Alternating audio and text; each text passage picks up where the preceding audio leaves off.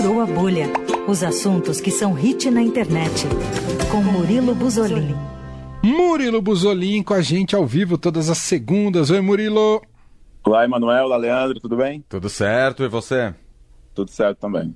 Bom, você veio no dia que Sandy e Lucas terminaram o seu casamento. Isso furou a bolha, eu tô achando, Cara, viu, hoje Murilo? tá uma revista tititi total, né? Total. Hoje, Aliás, hoje co- é um dia repleto de términos. É- é repleto o- de términos. hoje é um dia repleto de términos, mas que começou a onda na semana passada, sobre um assunto que inclusive É. tratamos aqui no Furou a Bolha, não é? Exatamente isso. Tratamos desse assunto aqui. Bom, Bom, hoje tivemos aí Sandy e Lucas Lima, os sertanejos, né? é, Ana Castelo, Gustavo Mioto e Paula Fernandes namorado. Mas essa onda de separações. Para quem não conhece, ficou conhecendo agora. Mas essa onda de separações começou na semana passada. Eu acho que foi o assunto que mais furou a bolha até o final de semana. Impossível alguém não ter li- lido alguma coisa, visto algum meme. Mas a Luísa Sonza, que está aí bombando, né, com a música Chico, que foi feita para o seu querido amado, com apenas dois meses de relacionamento, ela foi traída. E como a gente está falando de Brasil, ela decidiu revelar isso, a traição dela, lendo uma carta aberta no programa da Ana Maria Braga, na quarta na quarta, na quarta-feira passada. Então estava lá, é, Luísa Sonza, Ana Maria e o Louro, 10 da manhã, todos chorando, pelo fato de que o Chico não quisera Luísa, né? E como esse relacionamento ele foi extremamente midiático desde o começo, eu acho que mais pelo fato de que nasceu uma música, né? E é uma popstar que tá na, na boca do, do, do pessoal esse ano. E a, repercussão foi tanta, mas tanta dessa traição, que segundo fontes jornalísticas, foi apurado que esse ato de infidelidade aconteceu no banheiro do famosíssimo Galeto Sats aqui no Rio de Janeiro. É um bar restaurante muito conhecido aqui, mais precisamente em Botafogo.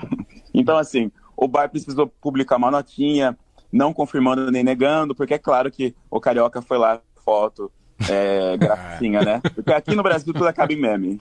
Então Total. tivemos essa mega traição aí midiática que acabou em meme. E aqui muito, aqui muito próximo de casa, tá? Galeto Sats. Rendeu muitas moedas pro bar, não é isso? Muitas moedas. Chico Moedas rendeu muitas moedas pro bar. Bom, além dessa. Essa é a onda de separação. Por enquanto é isso que você atualiza pra gente, né, Murilo? É. Então De tá términos, bom. temos esses, Términos, esses quatro términos Esses aí. quatro términos, tá. Bom, passando para o assunto principal da coluna de hoje do Murilo Buzolin, a greve dos roteiristas, greve histórica, né, dos roteiristas pela duração lá nos Estados Unidos. Me conta, tem desfecho, Murilo? É isso mesmo, a, a greve finalmente está próxima do fim. É, nesse último domingo, né, dia 24, o Sindicato dos Roteiristas dos Estados Unidos finalmente chegou a um acordo com a associação que representa os estúdios de Hollywood.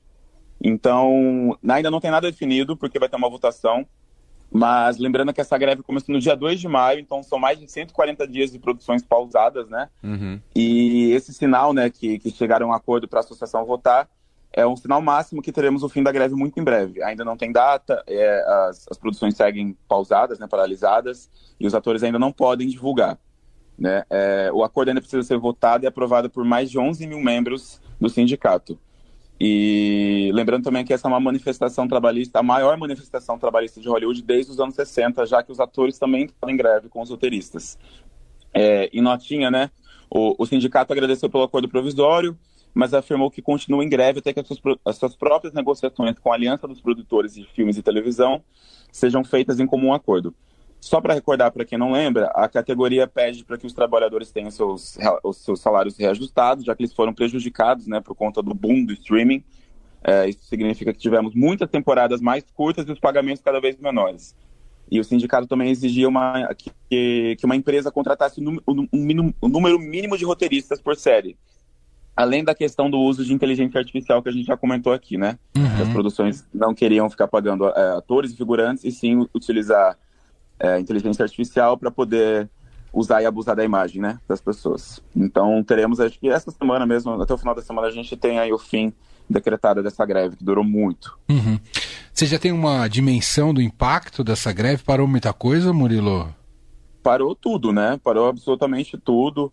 É, ainda não sabemos. Eu até procurei se tinha alguma previsão, alguma coisa tipo quanto tempo vai atrasar, quais filmes que, que grandes filmes que vão ser é, postergados, mas assim, por enquanto nada, né? Acho que com o Aham. fim da greve a gente vai saber melhor. Quando decretarem, quando votarem e concordarem né, com, esse, com esse acordo, a gente vai saber mais ou menos um pouco, um pouco mais claro isso. Uhum. Ah, mas um impacto grande, imagino, né? Porque é um impacto são grande. praticamente cinco meses do... de greve, né? É, muita coisa. Porque aquela greve lá de 2008, não lembro se foi 2007 ou 2008, ela assim prejudicou em mais ou menos um ano e meio as produções de filmes e séries. Então essa aqui vai prejudicar muito mais. É. A greve foi muito maior. É, e é a base de tudo. Tem claro. vários aspectos. Além de ser a base das produções, demonstra como nos Estados Unidos os sindicatos são muito fortes, os sindicatos uhum. ligados à cultura e arte, né? De outras Sim. categorias também, né? A gente está vendo agora também o mesmo problema lá com as montadoras e tudo mais.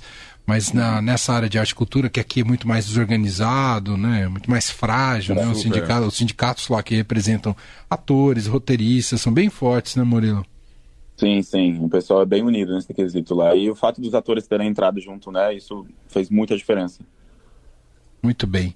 Torcemos aqui então para que tão logo seja anunciado o fim dessa greve e aí a gente tem garantido o nosso streaming com novidades, né, Murilo? Nosso entretenimento, né? É isso. Não foi anunciado o fim da greve, mas foi anunciado o show do intervalo do Super Bowl, né, Murilo? É, exatamente. O, o show do intervalo do Super Bowl que é sempre muito esperado, né? e pegando todo mundo de surpresa, já que as especulações na internet eram para o nome da Miley Cyrus.